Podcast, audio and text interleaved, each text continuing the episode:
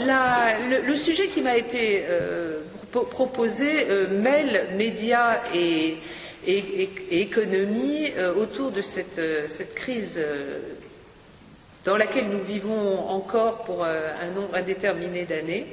Euh, et je me suis un petit peu posé la question, euh, qu'est-ce qui est le plus intéressant dans ce sujet? Euh, je, Très vite, je me suis dit que le plus intéressant, c'était quand même la crise, c'est là qu'il y a le plus de choses à raconter. c'est là-dessus que je vais essayer de développer mon propos et je laisse l'aspect média pour la deuxième partie, pour la fin, euh, juste avant d'introduire le débat, parce que les médias, ça fait parler, c'est là qu'on va tous s'énerver, se, poser des questions, euh, la voix vibrante, et je répondrai la voix vibrante moi aussi, euh, ça sera très bien pour le débat. Mais je pense que c'est intéressant de commencer peut-être par autant que possible quelques faits dans, cet énorme tourbillon qu'il m'a donc été donné de, suivre comme journaliste. Alors, au moment où ça commence, je, me trouve euh, à la rédaction en chef du Monde. Euh, ça se passe dans l'année 2007. Euh, et on voit commencer à monter des événements que je vais vous, narrer dans quelques instants. Et, au début, ça commence par une crise américaine. mais elle est, inusitée, on ne comprend pas très très bien ce qui se passe, et petit à petit, on va la voir monter. Euh, en 2008, euh, par les hasards de, la profession, on me propose de rejoindre un journal qui vient d'être racheté, qui s'appelle La Tribune, un journal économique. Euh, il se trouve que ce journal économique, j'avais contribué à le fonder 25 ans auparavant. et voilà, le goût de l'aventure, le, goût de retrouver aussi le, journalisme économique qui, était, a, toujours, été l'essentiel de ma carrière, économie et, euh, aussi euh, questions internationales. Euh, et bref, j'ai sauté le pas et j'ai quitté le monde pour aller à la tribune à l'été 2008. Et c'est le moment où la, crise économique va croître et embellir jusqu'au grand tilt du 15 septembre 2008, qui est euh, le moment où, je dirais, le grand public a, compris qu'il se passait quelque chose de grave. Euh, donc euh, voilà, comme j'ai été aux premières loges, aux premières loges au sens où les journalistes, eh nous étions là, nous voyions se dérouler sous nos yeux des, événements proprement extraordinaires, et il fallait que nous les comprenions, et que nous les expliquions à nos lecteurs au jour le jour, tout en essayant de, les analyser, c'était, c'était pas facile. Euh, en plus, euh, il y a un petit détail particulier qui est qu'avec le décalage horaire, tout, ce qui se passait aux États-Unis euh, dans la journée arrivait pour nous très tard le soir au moment du bouclage, ce qui pour euh, un journal euh, a, de, sérieuses conséquences parce que lors du bouclage, euh, si on la dépasse, ça, coûte très cher. Ensuite, on, manque les camions qui partent en province pour distribuer le journal. Enfin, donc, ça a été une acrobatie technique. et, donc, pour commencer en deux mots sur, les médias, puis nous y reviendrons à la fin de la conférence, je vous dirai deux choses. Euh, pour un journaliste, et notamment pour un journaliste économique, avoir vécu euh, et couvert une crise comme ça, c'est un peu comme un, journaliste diplomatique qui a à couvrir euh, une guerre mondiale. C'est fantastique, c'est passionnant, ça fait peur, et en même temps, c'est un grand, grand moment professionnel. Alors déjà, je, dois vous paraître assez antipathique en disant ça, parce que Bon, c'est quelque chose qui a fait du mal à beaucoup de gens et, je vous dis que moi, ça a été un moment fantastique dans ma vie.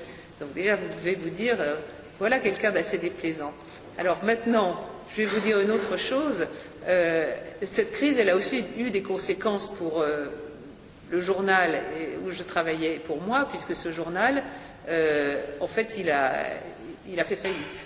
C'est-à-dire que la crise lui a d'abord permis d'augmenter ses ventes, mais a complètement asséché son modèle économique par euh, euh, l'effondrement de la publicité. Et la tribune, euh, après quelques, quelques années du soubresaut vient de, cesser de paraître comme quotidien il y a une quinzaine de jours. Donc voilà, il y a à la fois il y a eu de la passion et puis il y a eu la triste fin de ce, de ce, journal et ça me permet de souligner une chose, c'est que les moments de crise, c'est exactement ça, c'est-à-dire que ce sont des moments destructeurs et ce sont aussi des moments d'émergence de nouvelles technologies, de nouvelles façons de faire, de nouvelles façons de faire la, formation. Et euh, je ne prendrai pas du tout un ton de, déploration pour vous dire que euh, un vieux quotidien papier, pas si vieux que ça, parce qu'il avait 25, ans, mais euh, disparaît, mais dans le même temps se développe une foule de nouveaux euh, moyens de communication, des blogs, des, euh, sites internet à foison, et, l'information, loin d'avoir reculé ou de s'être appauvrie, s'est enrichie. donc voilà, ne voit pas encore euh, comment tout ça trouvera son équilibre, notamment financier, mais en tout cas, euh, des choses se passent. Eh bien, c'est ça une crise, c'est que euh, ça secoue tout le monde. des prunes tombent, des arbres qu'on secoue, mais d'autres s'accrochent et ça continue. Alors, je vais revenir maintenant sur cette crise pour la décrire vraiment, j'ai l'impression, en ayant relu tout ça, euh, tous, les, événements qui se sont passés depuis exactement cinq ans, euh, j'ai vraiment l'impression d'avoir à vous, raconter euh, l'épopée napoléonienne. C'est énorme. Tant, d'événements se sont passés sur un, spectre tellement large, dans tellement de pays, dans tellement de domaines, que, que c'est vraiment très, très, impressionnant quand on, y repense. Euh, donc, je pense que c'est impossible que je vous parle de cette crise en vous disant tout ce qu'il y a à dire. Donc, d'emblée, si j'en oublie, eh ça sera peut-être l'occasion d'y revenir après pendant le débat, de me poser des questions. Mais vous n'avez pas dit ça, vous n'avez pas déterminé tel, euh, défini tel ou tel concept. Euh, je m'en excuse à l'avance, mais vraiment c'est très riche. Donc finalement, euh, comme euh, avant d'être journaliste, j'ai fait des études euh, d'histoire, je pense que le plus simple pour raconter l'histoire, c'est encore de prendre la chronologie. parce que vous savez bien qu'une chose se passe qui en entraîne une autre, qui en entraîne une autre, et donc le déroulé chronologique, ça a quand même ses vertus. Maintenant, ruse de la raison, quand faire commencer cette crise? Alors faire commencer la crise euh, au moment des craquements, c'est finalement assez facile. On pourrait dire que le début de ce qui a donné la crise financière, euh, ça se passe exactement il y a cinq ans, dans, le mois de février euh, de 2007, au moment où commencent à faire faillite des sociétés financières américaines spécialisées dans le crédit immobilier.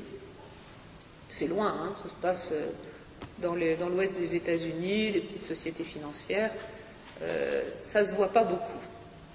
Mais peut-être que du point de vue de l'économie, ça ne serait pas tout à fait juste de faire commencer ça là, parce que euh, si ces sociétés immobilières commencent à craquer euh, au, début de 2007, c'est aussi parce qu'il y a eu la décennie 2000 qu'au début de la décennie 2000, il y a eu la bulle de l'Internet qui a explosé euh, en avril 2000, qui a eu ensuite euh, les attentats du 11 septembre, et que les, autorités financières américaines, pour essayer de sortir le pays du, marasme qui a suivi ces crises, ont déversé des quantités d'argent pharaoniques, phénoménales, euh, dans, le, système financier américain, qui lui-même a créé et créé et créé des crédits, donc de l'argent.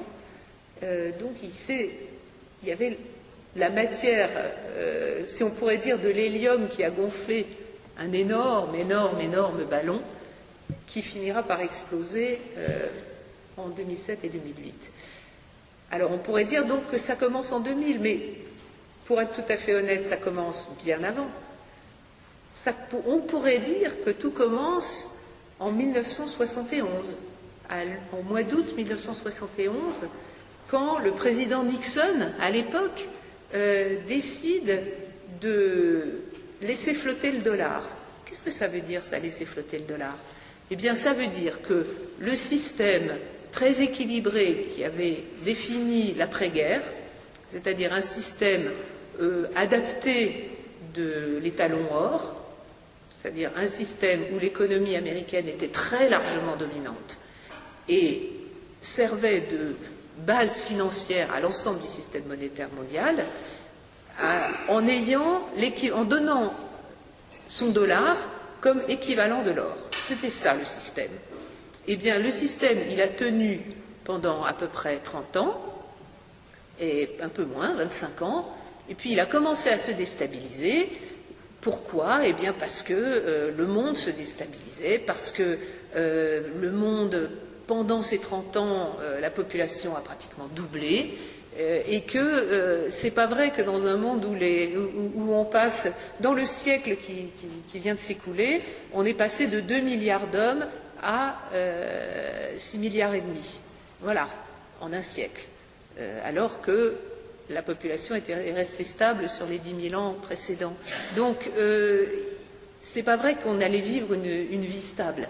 Donc, quelque chose s'est déstabilisé dans le, moteur financier du monde en 71. À partir de ce moment-là, toutes les monnaies ont commencé à flotter les unes par rapport aux autres. À ce moment-là, c'est devenu la guerre financière entre tous les pays. C'est peut-être de là que date la déstabilisation.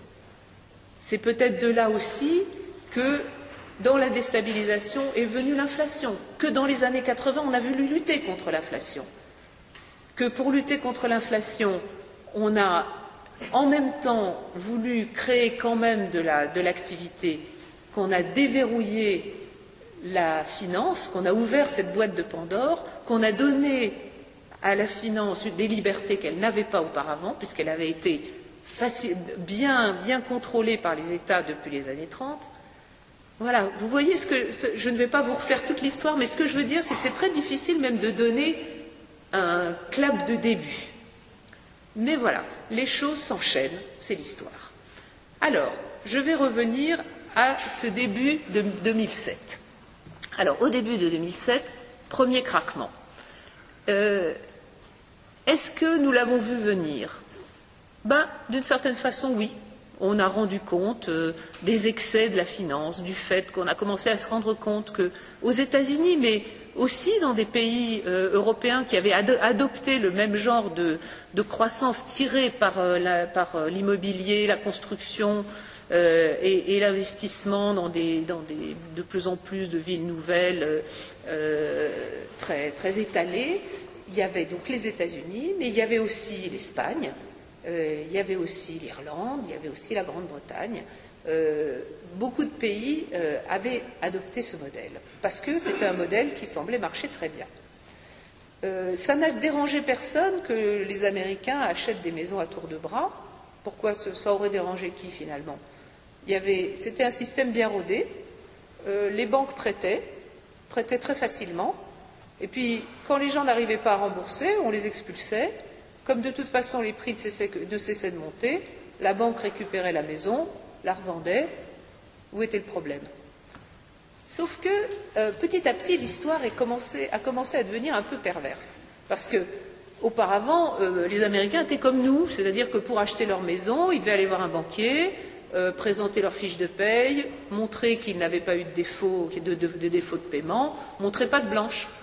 Et puis, à partir d'un moment, Wall Street, c'est-à-dire que des, gens très malins dans les des, sociétés d'investissement euh, dans la plus grande place financière du monde, ont commencé à se dire que tout ça, ça ronronnait, qu'il n'y avait pas tellement d'argent à se faire avec des gens très sages qui empruntent très sagement et remboursent très sagement.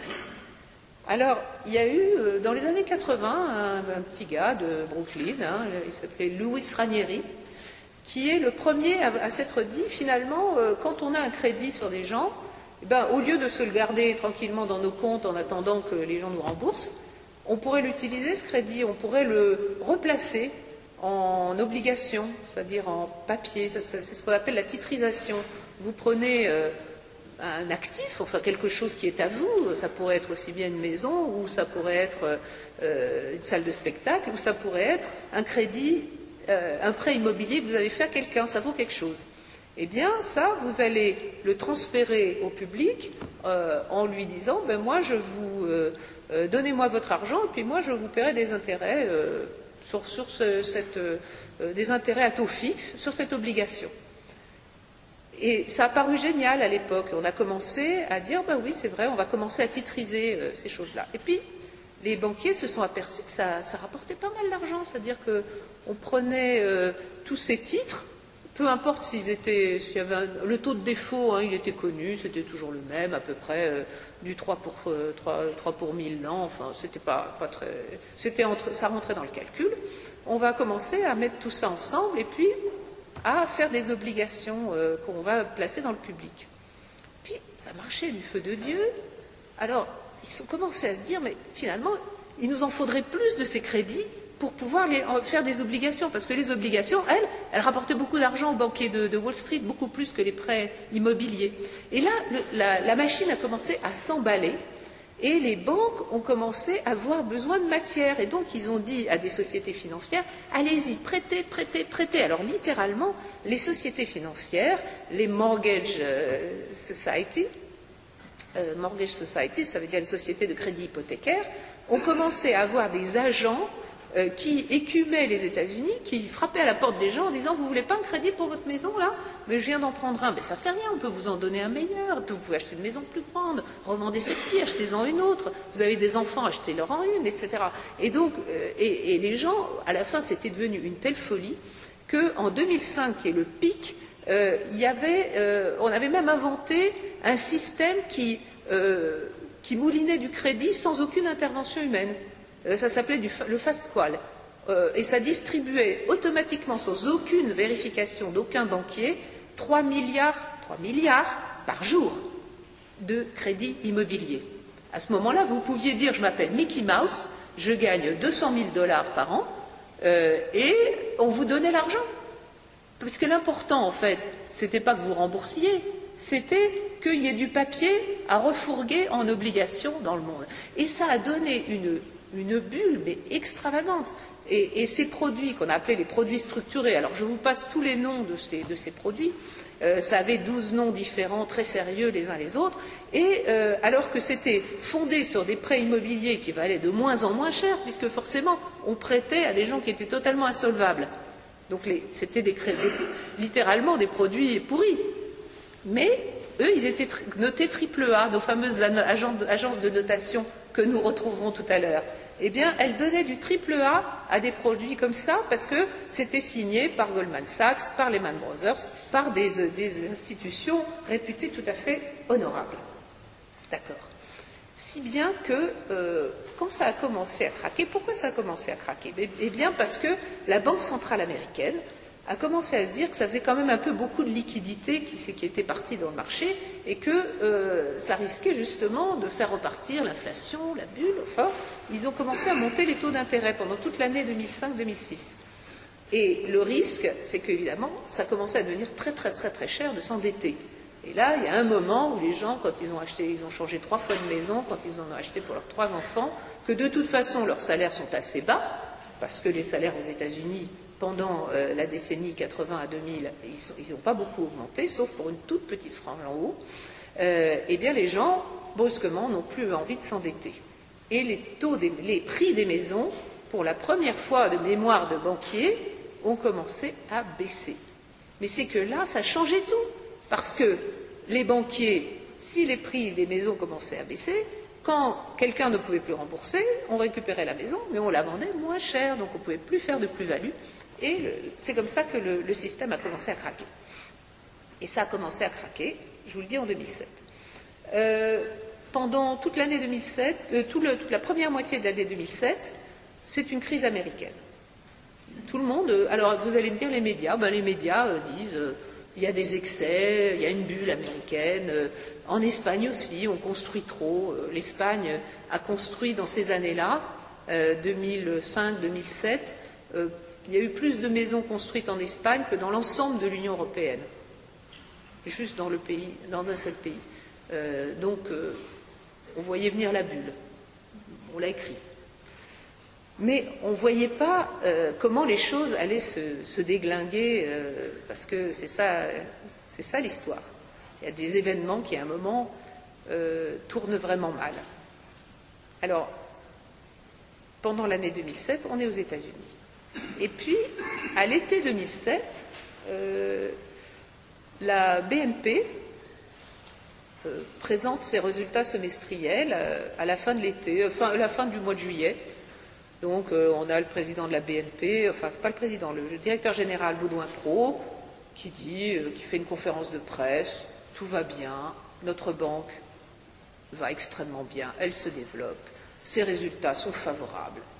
Et la presse lui demande Avez-vous euh, des subprimes Êtes-vous donc subprimes, c'était ces fameux crédits de mauvaise qualité. Un subprime, ça ne veut pas dire au-dessus de la prime, mais en dessous, ça veut dire de catégorie B et C, en fait. Hein, ça veut dire de mauvaise, de mauvaise, qualité.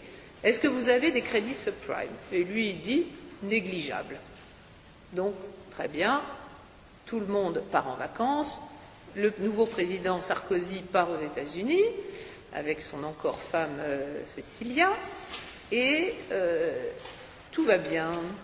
Et puis, le 9 août, euh, exactement le 8 août, euh, la BNP commence à apprendre que trois de ses fonds euh, qui sont investis sur l'immobilier américain, sur ces fameux subprimes, euh, n'arrivent plus à se refinancer. Parce qu'aux États-Unis, il y a une nervosité sur ce marché. Et comme la BNP, bah, c'est des Français bien sérieux qui suivent les procédures, ils font un, un communiqué pour dire ces trois fonds ne peuvent plus être cotés, euh, nous les suspendons. Et il prépare le communiqué le, 8 août au soir, tout le monde va se coucher, et le communiqué est prêt pour partir à 7 heures du matin avant l'ouverture de la bourse. Ce que ne savait pas la BNP, c'est que pendant la nuit, en Asie, euh, il y a eu une nouvelle tout à fait autre qui qui a affolé les marchés, et les marchés étaient en train de plonger en Asie au moment où s'ouvre le marché parisien. Et au moment où ouvre le marché parisien, arrive, le, communiqué de la BNP disant nous suspendons nos trois fonds, américains. Alors, immédiatement, les gens des marchés disent ça y est, la crise des subprimes a traversé euh, l'Atlantique, l'Europe est touchée, panique à bord. Et instantanément, tout s'est bloqué. C'est-à-dire que les banques, il faut que vous le sachiez, elles ne, elles ne se financent que entre elles, la plupart du temps, sur un marché qu'on appelle interbancaire. Mais ça, ce sont des centaines de milliards de dollars ou d'euros qui sont euh, échangés tous les jours. Les banques se prêtent les unes aux autres. Et ce qui se passe ce matin-là, le 9 août 2007, c'est que les banques arrêtent de se prêter. Elles ne savent plus si euh, elles doivent se faire confiance. Et c'est là que la Banque centrale européenne, Jean-Claude Trichet, qui passait pour quelqu'un de très corseté, de très orthodoxe, comprend immédiatement que ça se passe très mal et dit, fait un communiqué à 10 heures du matin, hein, donc là, à 9 heures, c'est la panique totale, à 10 heures du matin, il fait un communiqué, il dit, j'ouvre les guichets, vous pouvez vous refinancer auprès de moi, la Banque centrale européenne. Et euh, en quelques jours, les choses rentrent dans l'ordre, l'alerte est passée, on a échappé au pire. On est en 2007, hein, je vous rappelle. Alors, euh, ça aurait pu s'arrêter là, sauf que ça ne s'est pas arrêté là. Ça ne s'est pas arrêté là parce que euh, ces produits toxiques dont je vous parlais, ces obligations qui comportaient, c'est-à-dire que ce qui avait de terrible dans ces, euh, obligations pourries avec des, subprimes, c'est qu'on les avait mélangées à toutes sortes d'autres choses. C'est-à-dire qu'il y avait dans une obligation composite il y avait peut-être du bon du trésor euh, américain, du bon du trésor canadien, et puis euh, des, crédits sur des maisons euh, en Californie qui ne valaient pas un clou, et puis des crédits de banques de, cartes de crédit américaines qui étaient sur des ménages complètement surendettés. Donc on avait vendu des saucisses avariées, c'est comme ça le, thème qu'on a donné, la comparaison qu'on a donnée, parce que comme dans une saucisse, on ne sait pas ce qu'il y a dedans. Donc les gens avaient acheté les saucisses et au fond, plus personne ne savait ce qu'il y avait dans les saucisses, où était, il n'y avait pas de traçabilité. Voilà. Et, c'est comme ça que la méfiance s'est peu à peu installée et que les banques américaines D'abord, les banques. Ça a commencé par une banque euh, européenne qui a, connu, euh, qui a mordu la poussière en premier, qui s'appelait Northern Rock. Je ne sais pas si vous vous souvenez de ça. C'était euh, en Angleterre. Ça avait un lien direct avec l'affaire que je viens de vous raconter, l'affaire de BNP. C'est que cette banque-là avait fait elle aussi du crédit immobilier, mais plutôt que de se financer avec les dépôts de ses clients, parce qu'elle n'avait pas assez de clients pour ça, elle avait tout emprunté sur le marché, c'est-à-dire qu'elle ne se finançait qu'en empruntant sur le marché. Et quand le marché interbancaire s'est bloqué, elle n'a plus pu se financer et elle a, failli, elle, faire faillite. Et euh, le gouvernement anglais, qui était tellement idéologiquement persuadé depuis Madame Thatcher, bien que ce soit les travaillistes qui à l'époque étaient au pouvoir, hein, Gordon Brown, euh, ils ont dit eh bien, euh, c'est le privé, nous, on n'intervient pas. Et à ce moment-là, il y a eu ce qu'on appelle une panique et euh, une, course au guichet. Et les Anglais se sont précipités au guichet de Northern Rock pour retirer leurs sous. Et comme vous le savez, une banque, si tout le monde demande à retirer son argent en même temps, elle fait faillite parce qu'il n'y a pas assez d'argent dans la banque pour rendre l'argent à tout le monde au même moment. Donc, on a eu une première alerte grave euh, en, 2007, en septembre 2007 en Europe. Mais bon, vous avez euh, une chose chasse l'autre. Euh, vous, euh, je n'allais pas dire moi, parce que nous, on était journalistes économiques, on suivait ça, mais la plupart d'entre nous continuaient leur vie tranquillement, en s'énervant sur une chose ou sur une autre, mais la croissance n'était pas mauvaise, on ne voyait pas arriver l'orage.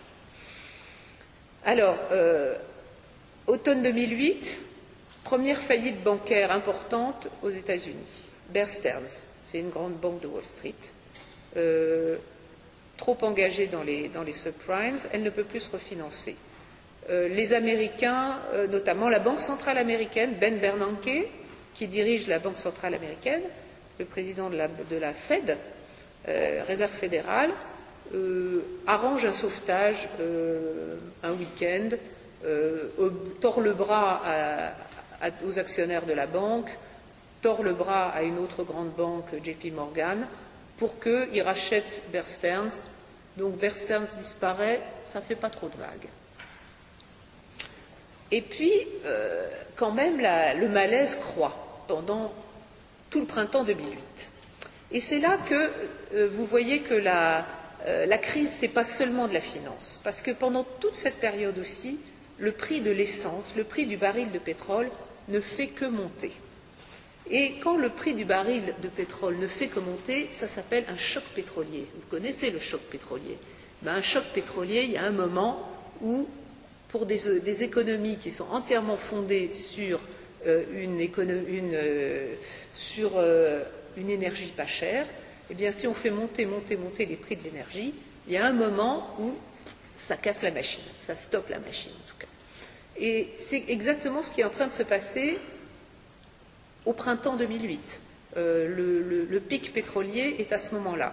Et d'ailleurs, de façon intéressante, le cours qu'on a atteint à ce moment-là, en juillet 2008, c'était 91 euros le baril. Et aujourd'hui, au moment où nous, nous, parlons, il est à 92 euros le baril. C'est-à-dire que nous sommes à nouveau dans un, dans un choc pétrolier. Et ce n'est pas sans conséquence sur l'ensemble de l'économie. En tout cas, ce qui se passe pendant l'été 2008, c'est que c'est encore aux États-Unis que, la, chose s'aggrave, parce qu'il euh, y a deux systèmes, deux, entreprises semi-publiques qui s'appellent Fannie Mae et Freddie Mac, qui sont euh, des, entreprises dont le job est de euh, racheter aux banques et aux sociétés financières les crédits immobiliers qu'elles font de manière à ce qu'elles puissent, elles, reprêter de l'argent aux gens. Eh bien, donc, Fannie Mae et Freddie Mac, ces deux énormes compagnies, depuis cinq ans, ne font que d'avaler ou d'acheter et d'acheter et d'acheter ces mauvaises créances. Et on commence à se rendre compte qu'elles euh, ont la garantie publique, hein, ces, deux, institutions. On commence à s'apercevoir qu'elles vont devenir insolvables. Et au début septembre, euh, ça doit être le 7 ou le 8 septembre 2008, Henry Paulson, qui est le président du Trésor, le, secrétaire au Trésor américain, donc euh, l'équivalent de, notre ministre de l'économie et des finances, est obligé euh, de venir au secours de ces deux compagnies et de débourser énormément d'argent, je ne sais plus si c'était soit 50 milliards, pour les sauver. Ça a une importance, ça. On n'en a pas tellement entendu parler en France, mais pourquoi ça a une importance? Parce que c'est une administration républicaine qui est à ce moment-là au pouvoir. C'est l'administration Bush. Ce sont des gens qui, depuis 20 ans, expliquent aux Américains que l'État ne doit pas intervenir dans l'économie, en aucun cas, surtout pas, que c'est une faute morale que l'État intervienne dans l'économie, qu'il est très bon que les gens s'enrichissent, surtout les riches. Enfin bon, euh, Hank Paulson, Henry Paulson lui-même, euh, vient de la banque. Il a été président de Goldman Sachs, une des, la plus grande banque, d'une des plus grandes banques de Wall Street, jusqu'en 2006. Donc c'est quelqu'un qui euh, déteste l'intervention étatique. Et pourtant, alors qu'ils sont en campagne électorale, John McCain représente le Parti républicain, tous les jours dans la campagne, il dit que Wall Street est méchant, mauvais, euh, qu'il faut revenir aux vertus de Main Street, c'est-à-dire l'équivalent de la France qui se lève tôt hein, aux États-Unis. Euh, et donc, cet homme, banquier d'affaires, euh, républicain, dans une administration républicaine, est contraint de, venir au secours de deux entreprises parapubliques en plus. Ça, leur reste vraiment en travers de la gorge. C'est important de savoir que ça, se passe le 7 ou le 8 septembre, parce que la semaine suivante, quand la banque Lehman Brothers est à son tour euh, étranglée, et elle est étranglée pourquoi? D'abord parce qu'elle avait fait beaucoup de subprime, parce qu'elle s'était payée, euh, c'était la plus audacieuse des banques, c'est-à-dire c'était celle qui empruntait le plus pour reprêter, donc elle était la plus fragile, euh, la plus fragile dans son, dans son, bilan, et aussi celle où on se payait des bonus les plus extravagants. Et au moment où Lehman Brothers euh, commence à chercher de l'argent un peu partout, eh bien, euh, la question, c'est est-ce qu'on va sauver Lehman Brothers, une banque tout sauf sympathique, euh, en plus, qui est l'ennemi, j'allais dire, juré de Goldman Sachs depuis très longtemps. à ce moment-là, les autorités américaines sont prises soudain d'une envie de morale et de se dire c'est quand même euh, dégoûtant d'aller sauver ces gens de Wall Street, eh bien, euh, ils n'ont qu'à faire faillite pour voir.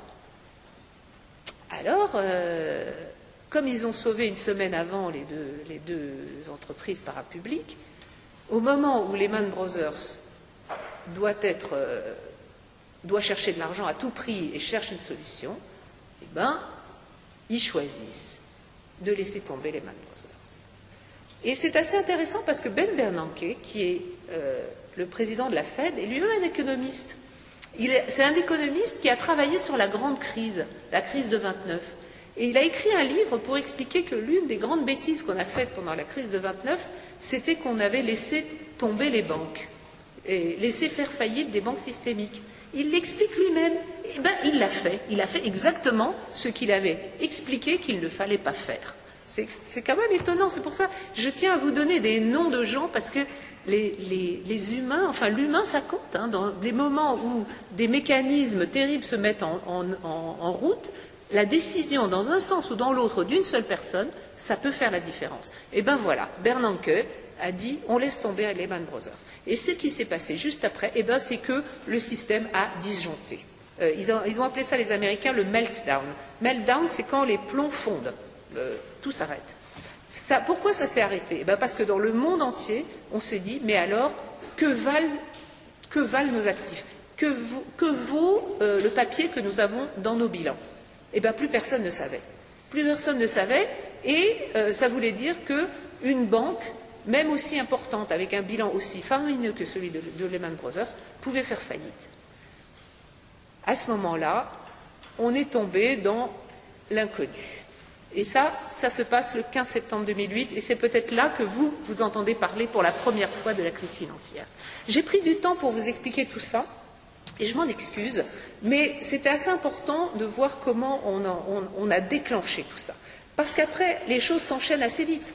Euh, presque immédiatement, l'économie s'est arrêtée. Parce que la finance, ça sert, peut-être, peut-être à, engraisser des banquiers et des traders, mais ça sert surtout à financer l'économie.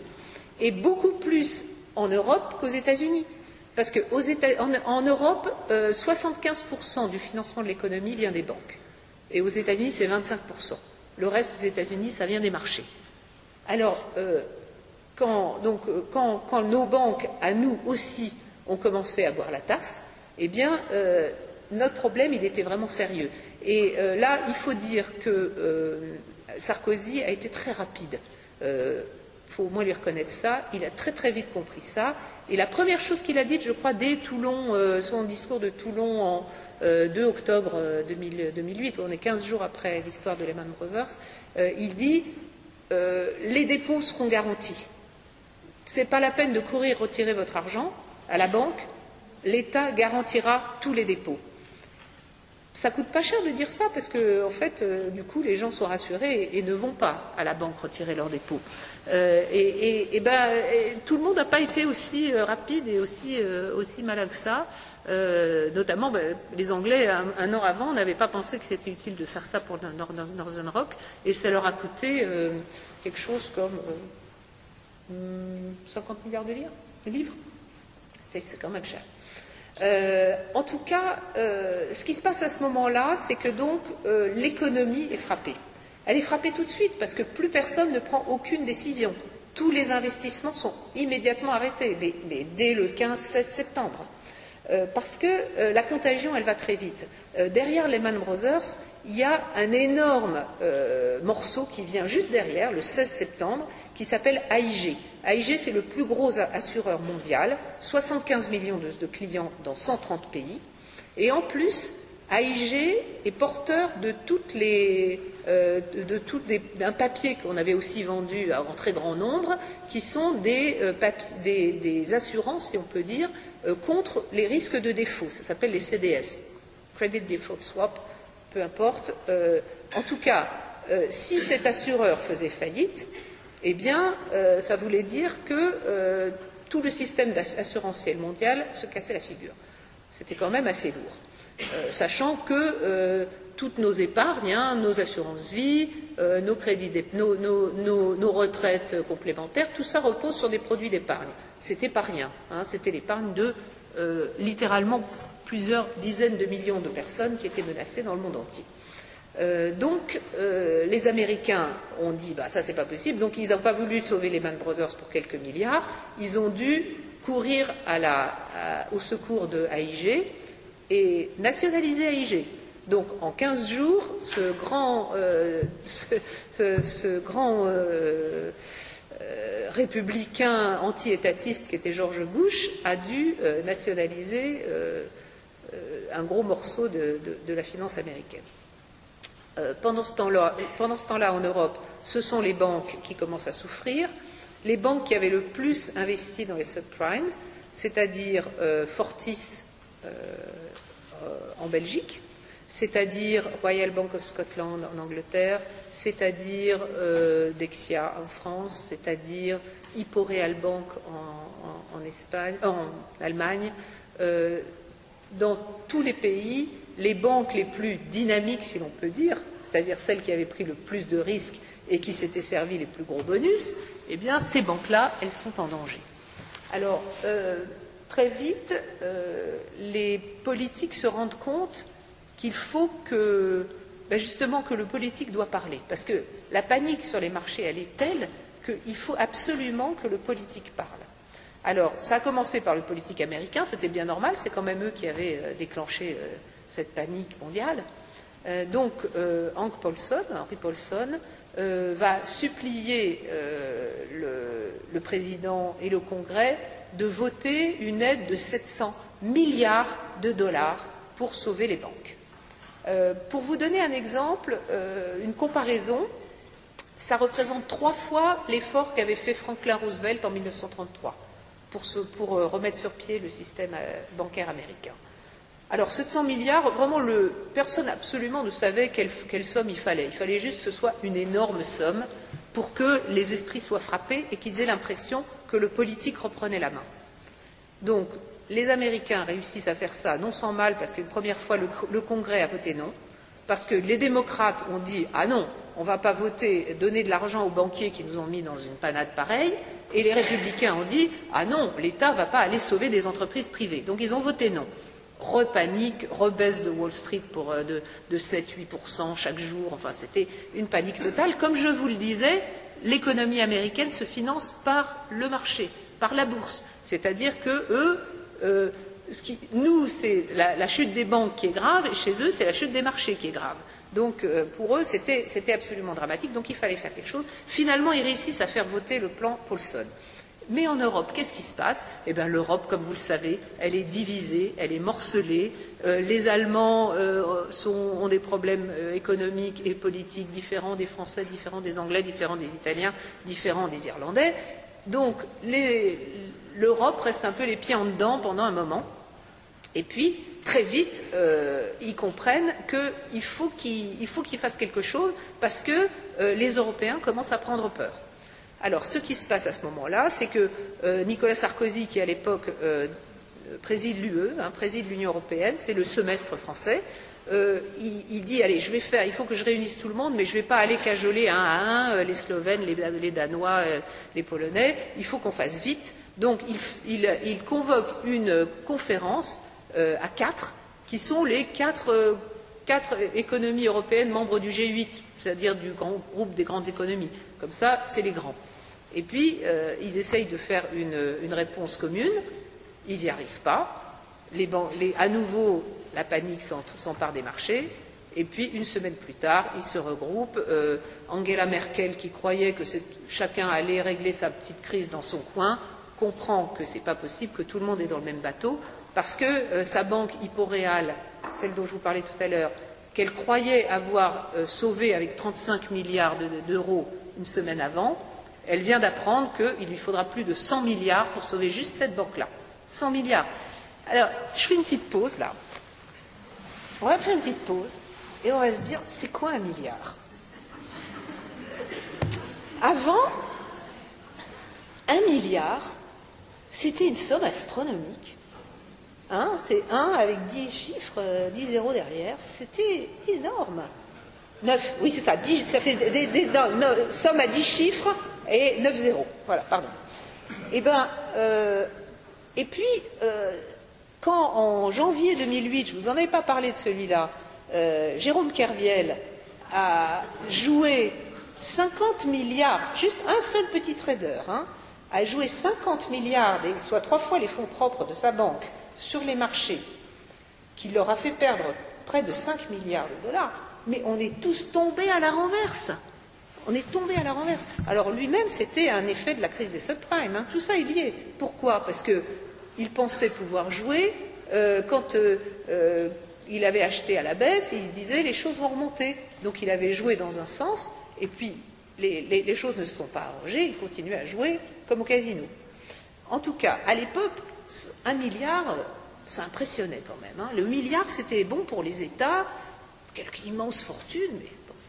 Et puis alors, après, après cette crise, on a commencé à voir valser les milliards, et des, par dizaines, par centaines, par milliers. Hein, là, avec la, crise, euh, la crise grecque, et là, on commence à savoir que la, la, France euh, a une dette de 1700 milliards d'euros. Euh, avant, on ne savait même pas ces choses-là, mais maintenant, on le sait, et puis on se dit, bah, il va falloir peut-être l'assurer. Enfin, ça, fait vraiment peur. Et, en même temps, nos salaires, ils sont toujours comptés en milliers d'euros quand on a de la chance. Et, il n'y a aucune chance qu'il se, se, développe euh, dans les mêmes proportions.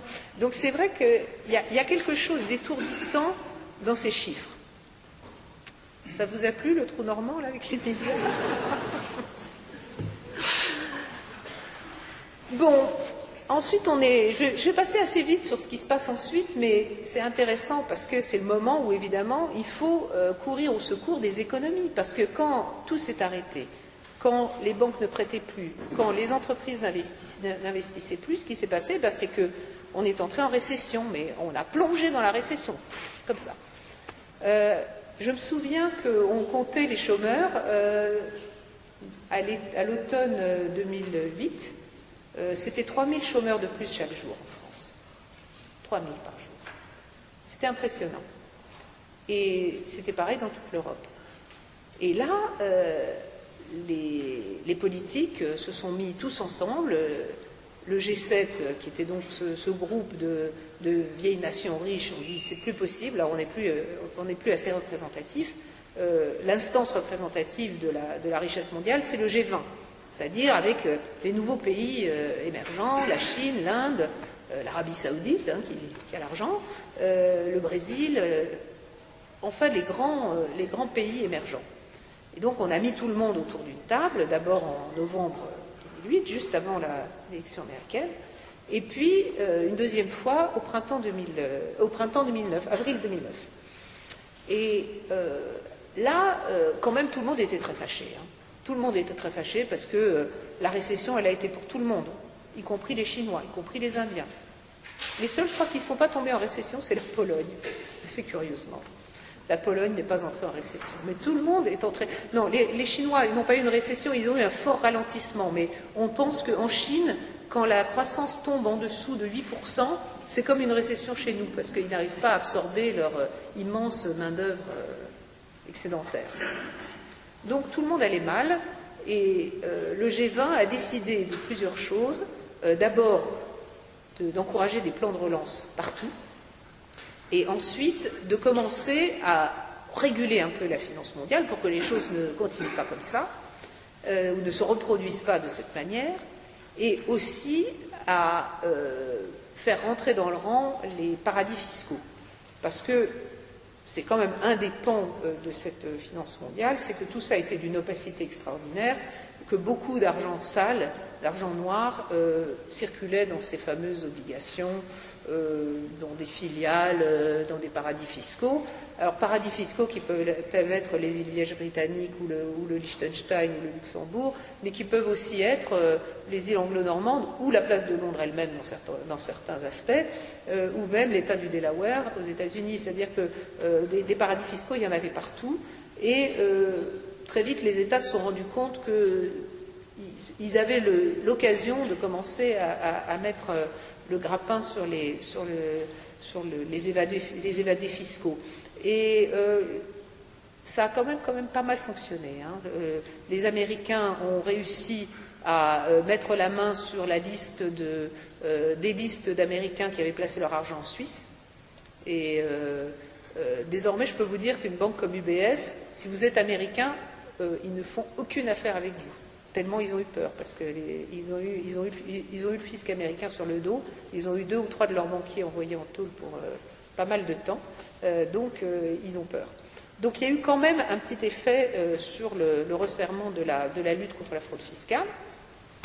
Et puis, ben, on a déversé énormément d'argent dans l'économie. les Chinois ont fait un plan de relance de l'ordre de 6% de leur PIB. Les Américains de 3,5% de leur PIB il est plus gros le PIB américain. Euh, en France, on est à 1,6%. Euh, c'est-à-dire que la France, comme toujours dans les crises, euh, elle, subit un tout petit peu moins que les autres la crise et elle, repart un petit peu plus lentement aussi. C'est ce qui s'est passé. on a plongé deux fois moins que l'Allemagne. L'Allemagne a plongé de moins 5%, moins 5,5% pendant le, semestre qui allait de fin 2008, début 2009 et la France a plongé de 2,5%. Mais l'Allemagne a rebondi beaucoup plus vite, tandis que nous, on est sorti euh, qu'à un quart. C'est assez classique euh, pour la France. En tout cas, euh, nos économies ont été bien, bien, comment dire, ébranlées. aux États-Unis, c'était franchement pire, parce que les Américains ont été quand même des millions à perdre leur maison. Euh, et puis à ne pas pouvoir en racheter d'autres, à perdre leur job et pas avoir euh, une couverture euh, de, chômage de deux ans, comme on a un an, deux ans, voire trois ans, comme on a, comme on a en Europe. donc les, souffrances ont été quand même assez importantes aux États-Unis. la Chine, on n'en parle même pas. des dizaines de millions d'ouvriers ont été renvoyés dans leur, dans leur campagne. mais quand même, la Chine a fait un effort très rapide et donc elle a elle s'est cabrée, elle a, redémarré. Donc 2009, mi-2009, tout repart. On est sauvé? Non, on n'est pas sauvé. On n'est pas sauvé parce que euh, les choses, et là les, médias, je dois dire qu'on l'a vu venir aussi, c'est-à-dire que on a dit bah les États, ils étaient déjà un peu endettés, mais là ils sont beaucoup beaucoup endettés, c'est-à-dire que les dettes on les calcule en général en points de PIB, c'est-à-dire en pourcentage de la, euh, richesse euh, produite chaque année par chaque pays. Eh bien, mondialement, les États ont augmenté leur dette de 20% de leur, richesse, tous. Donc la France, on est passé de 65 à 85. Euh, les États-Unis, n'en parlons même pas, c'est beaucoup plus haut. Le Japon, c'est beaucoup plus haut. Mais on a, eu vraiment un endettement massif des États pour venir au secours de l'économie et des banques. Euh, et, c'est là qu'arrive ben, le, la troisième, le troisième temps de la valse, après euh, la crise des subprimes, après le, grand spasme euh, de 2008 et la crise économique, la crise des dettes publiques. Ce qui est extravagant, c'est que on aurait peut-être pu l'empêcher quand même, c'est-à-dire que on a commencé. Ce qu'on a appris pendant cette crise, c'est qu'au fond, il n'y avait pas une énorme différence entre dette publique et dette privée. Euh, comment, euh, le démontrer? Eh bien, la dette des, ménages américains vis-à-vis des banques, qui est donc devenue une dette des banques, a été couverte par les États. Il y a donc bien un signe, sinon d'égalité, au moins de transitivité entre la dette privée et la dette publique. Donc, euh, les, agences de notation et, tous les gens qui ont de l'argent à placer, et il y en aura beaucoup, parce qu'il y a quand même toujours des pays exportateurs qui ont des excédents, il y a toujours les pays pétroliers qui ont des excédents à placer. En gros, il y a quand même tout un monde émergent qui a de l'argent à placer, euh, et aussi une partie, une partie du, monde, euh, du monde ancien dont nous faisons partie, qui, a toute, son épargne qui est chez les retraités. Hein, euh, tous ces gens qui ont placer leur argent, euh, normalement, ils n'ont pas envie que leur argent euh, soit risqué, forcément, que soit placé sur des choses risquées. Et quand les gens commençaient à se dire, mais attendez, que j'achète de la dette publique ou de la dette privée, au fond, c'est la même chose, eh bien, ça a jeté un doute sur l'ensemble des créances. et, les, créances, c'est ce qui assoit la finance. C'est ce qui assoit notre, richesse. Je suis, navrée d'avoir à le dire. Donc, euh, ce qui s'est passé, c'est que le doute a commencé à s'insinuer sur mais alors, si les États prêtent, prêtent, prêtent, si ça se trouve, eux, ils ne pourront plus rembourser. On a commencé à regarder les ratios d'endettement des États vis-à-vis de leur propre, par rapport à leur propre richesse. Et c'est à ce moment-là que, manque de chance, euh, il y a eu un changement de gouvernement en Grèce. Il y a eu un changement de gouvernement et euh, le gouvernement de droite a été remplacé par un gouvernement de gauche, enfin euh, social-démocrate, euh, dirigé par M. Georges Papandréou.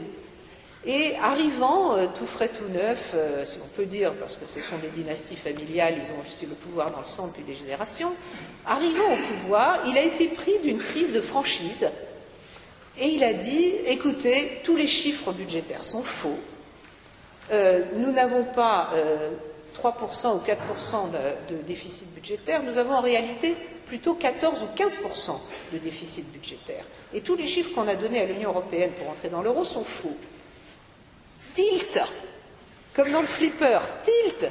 Tout est, tout est parti euh, à nouveau en vrille. Alors, mais alors, mais alors, mais alors, l'euro est une construction fausse, mais alors euh, si la Grèce a menti, alors elle ne pourra pas rembourser. Et est-ce que les Allemands, euh, qui sont les plus riches de l'euro, vont payer pour les Grecs? On sait bien que les Allemands n'aiment pas payer pour les autres.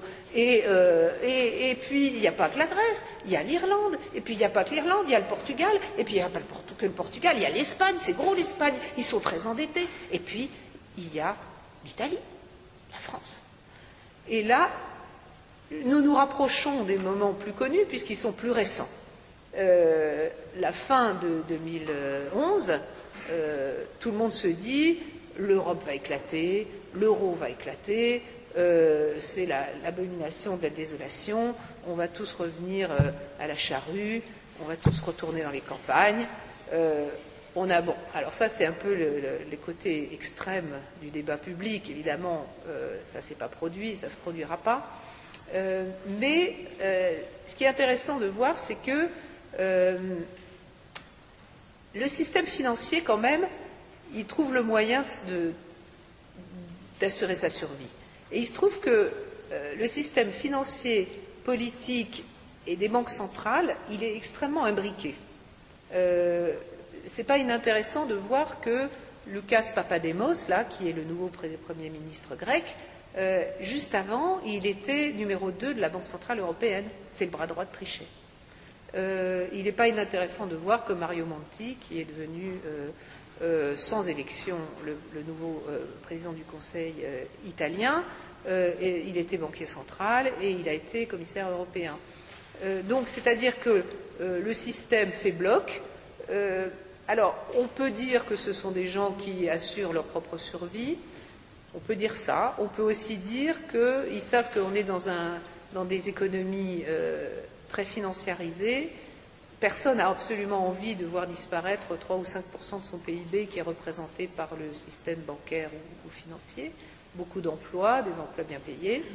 Euh, c'est pour ça que euh, tous les hommes politiques dans tous les pays ont essayé de flatter l'opinion en disant on va faire rendre aux gorges aux banquiers, on va arrêter les bonus ou on va les empêcher de toucher leurs bonus en 2007 et en 2008, et puis peut-être en 2009, et puis on va mettre, euh, s'ils ont été aidés par l'État, ils devront renoncer à leurs bonus. Enfin, tout le monde a fait ce genre de rhétorique aux États-Unis, en France, en Angleterre, euh, mais personne ne l'a vraiment, vraiment fait, un peu, mais pas beaucoup.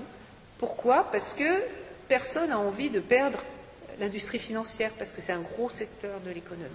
Ça emploie beaucoup de gens. Euh, donc, euh, tout le monde espère que les banques qui fermeront, ça sera plutôt chez le voisin. Donc, il y a, une grosse hypocrisie euh, des, politiques là-dessus, et les gens le sentent, et, donc ça, fait monter des, des, réactions populistes bien compréhensibles, parce que beaucoup de banquiers ont perdu leur poste, mais ils sont en général partis avec des retraites blindées, très solides. Donc ils sont, on n'en a pendu aucun. Il y a un moment où euh, Barack Obama a rassemblé euh, tous les responsables des banques. Il leur a dit, et donc il ne voulait pas, par exemple, redistribuer de l'argent prêté avec l'argent que leur avait donné le Trésor public américain. il leur a dit, messieurs, je vous préviens qu'entre les fourches et vous, il n'y a que moi. Et là, ils ont dit d'accord. Ils ont, accepté ces conditions à ce moment-là. Parce que ce qu'ont fait les États-Unis, euh, et d'ailleurs euh, les gouvernements euh, européens, c'est qu'ils se sont aperçus que ce n'était pas intéressant de racheter les créances pourries, c'était intéressant de, donner du capital aux banques, donc de prendre une partie du capital bancaire. Donc il y a eu des sortes de nationalisation rampantes, peu, revendiquées mais, ça, a été, important. Alors, on n'est pas loin de la. Ah bah non, on a presque, presque, l'heure. Alors, je, m'aperçois que j'ai brassé beaucoup d'air et beaucoup. Euh, euh, j'ai cavalé à travers une histoire qui est tellement vaste, mais vraiment, il y aurait de quoi faire une heure sur chaque pays. Hein. L'Islande. On a pu raconter l'histoire de l'Islande. Comment des pêcheurs de morue sont devenus un hedge fund le pays, euh, est devenu lui-même un, casino euh, mondial. C'est une histoire extraordinaire. Il y a eu, enfin, des histoires comme ça, il y en a vraiment plein à raconter. Euh, je l'ai fait dans un petit livre qui s'appelle Péché capitaux, qui est en fait la reprise d'une série d'été que j'avais écrite dans la tribune de 20 pages, qui était un feuilleton sur, qui racontait tout le début de la crise financière. C'est vrai que c'était assez incroyable. Mais euh, nous, euh, je veux dire qu'on est là et, c'est sur notre peau que tout ça s'écrit aussi. Ça s'écrit sur notre peau euh, parce que ce qui est en train de se passer maintenant dans la troisième phase de la crise, c'est que les États qui sont censés être les prêteurs en dernier ressort n'ont plus la confiance du système financier, qui sont le, système financier, ces personnes, c'est tout le monde, c'est nous, c'est vous, c'est les autres, mais euh, ils, sont sous la surveillance des marchés, ces fameuses agences de dotation qui étaient pourtant si coupables, qui n'avaient rien vu venir euh, au moment des subprimes et qu'on a perdu une sérieuse occasion de faire taire au moment des, G, 20 de, 2008-2009. C'est à ce moment-là qu'on aurait peut-être dû leur retirer leur licence et qu'on s'en serait peut-être mieux porté. Enfin, à ce moment-là, les gens vous disent euh, ça sert à rien de casser le thermomètre pour euh, dire qu'il n'y a pas de fièvre. Mais en tout cas, ce qui se passe maintenant, c'est que les gens se rendent compte que c'est nos systèmes sociaux, notre système d'État-providence et nos systèmes politiques qui commencent à chanceler. Et ça, évidemment, euh, ça nous ramène quand même aux années 30. Parce que euh, c'est un travail de sape qui s'est accompli sans qu'on s'en rende compte, mais les échos ont publié euh, hier, après le plan de sauvetage de la Grèce, le dernier en date, 130 milliards d'euros, euh, ils ont publié une page où ils mettaient euh, côte à côte tous les plans de rigueur qui ont eu lieu en Europe. Eh bien, on s'aperçoit que, à part la France, où la retraite est passée à 62 ans et on a tous, on s'est tous roulés par terre, maintenant, dans tous les pays d'Europe, la, retraite, elle est à 67 ans. Donc tout le monde commence à se dire, mais bon sang, ça va être ça, ça va être ça notre vie? Eh bien peut-être, mais peut-être pas, mais peut-être. Euh, donc il y, a, quand même des conséquences extrêmement lourdes et qui sont, devant nous. Et en même temps, euh, on ne voit pas très bien vers qui on va pouvoir se tourner. Euh, ou alors, comme le Portugal, dont tout le monde craint qu'il ne puisse pas régler les échanges de sa dette là dans les trois mois qui viennent, eh bien le Portugal est allé en Angola, son ancienne colonie, qui se trouve disposer d'un des plus gros gisements de pétrole et de gaz d'Afrique. Eh bien, c'est les Angolais qui vont aider les Portugais. Ça s'appelle un basculement du monde. C'est-à-dire que maintenant, euh, les Grecs sont allés chercher les Chinois pour racheter le port du Pirée, euh, et rien ne prouve que nous ne serons pas obligés de faire pareil. Les Anglais sont allés chercher des, grandes entreprises indiennes pour reprendre leurs entreprises en, perdition. Donc c'est ça qui est en train de se passer. Donc on vit vraiment un basculement considérable. Je vous avais promis qu'on parlerait des médias juste avant la fin, avant de démarrer la phase de, discussion entre nous. Euh, ben, euh, les médias, euh, ont, ils ont pas mal souffert aussi pendant toute cette crise, et on pourrait dire que c'était un moment terrible parce que nous, quand on est journaliste, on n'a pas la science infuse. Un journaliste, c'est quelqu'un qui va voir des sources, qui leur demande ce qu'elles pensent, puis qui essaye de faire une synthèse et qui essaye d'expliquer à ses lecteurs ou à ses auditeurs ou à ses téléspectateurs ce qui est en train de se passer. Et euh, j'allais dire, comme dans un ordinateur, il, ne sort rien de l'ordinateur qu'on y ait mis avant, ben, d'un journaliste, il ne sort rien qu'il n'y ait, été mis. Nous sommes un tuyau, d'une certaine façon. On reçoit des informations, on les synthétise, on les restitue. Alors on pourrait dire, c'est pas nous, monsieur, c'est pas nous, c'est pas la faute des journalistes, c'est la faute des gens qui informent les journalistes. Peut-être, peut-être pas. C'est les économistes, eux aussi, ils ont, certains ont vu, d'autres n'ont pas vu. Est-ce qu'ils sont coupables? J'ai envie de vous lire pour conclure pour conclure, une très belle, un très beau petit, très belle petite euh, tirade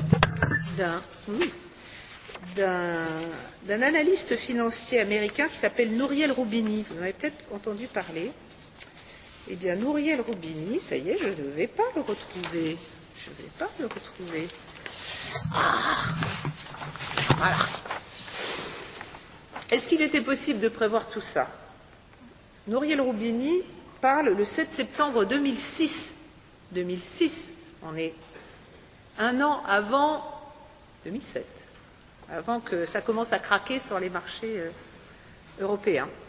Il dit Il est de plus en plus clair désormais qu'une grave récession est inévitable aux États-Unis dans les mois qui viennent.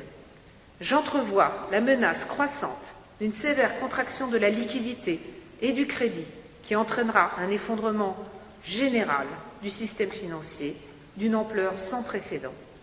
Dans ce scénario extrême, qui devient chaque jour plus vraisemblable, nous pourrions assister à une ruée vers les guichets de certaines banques, de quelques sociétés financières non bancaires de moindre importance, dont la faillite aurait des effets de contagion systémique sur une masse de produits financiers dérivés fondés sur l'endettement.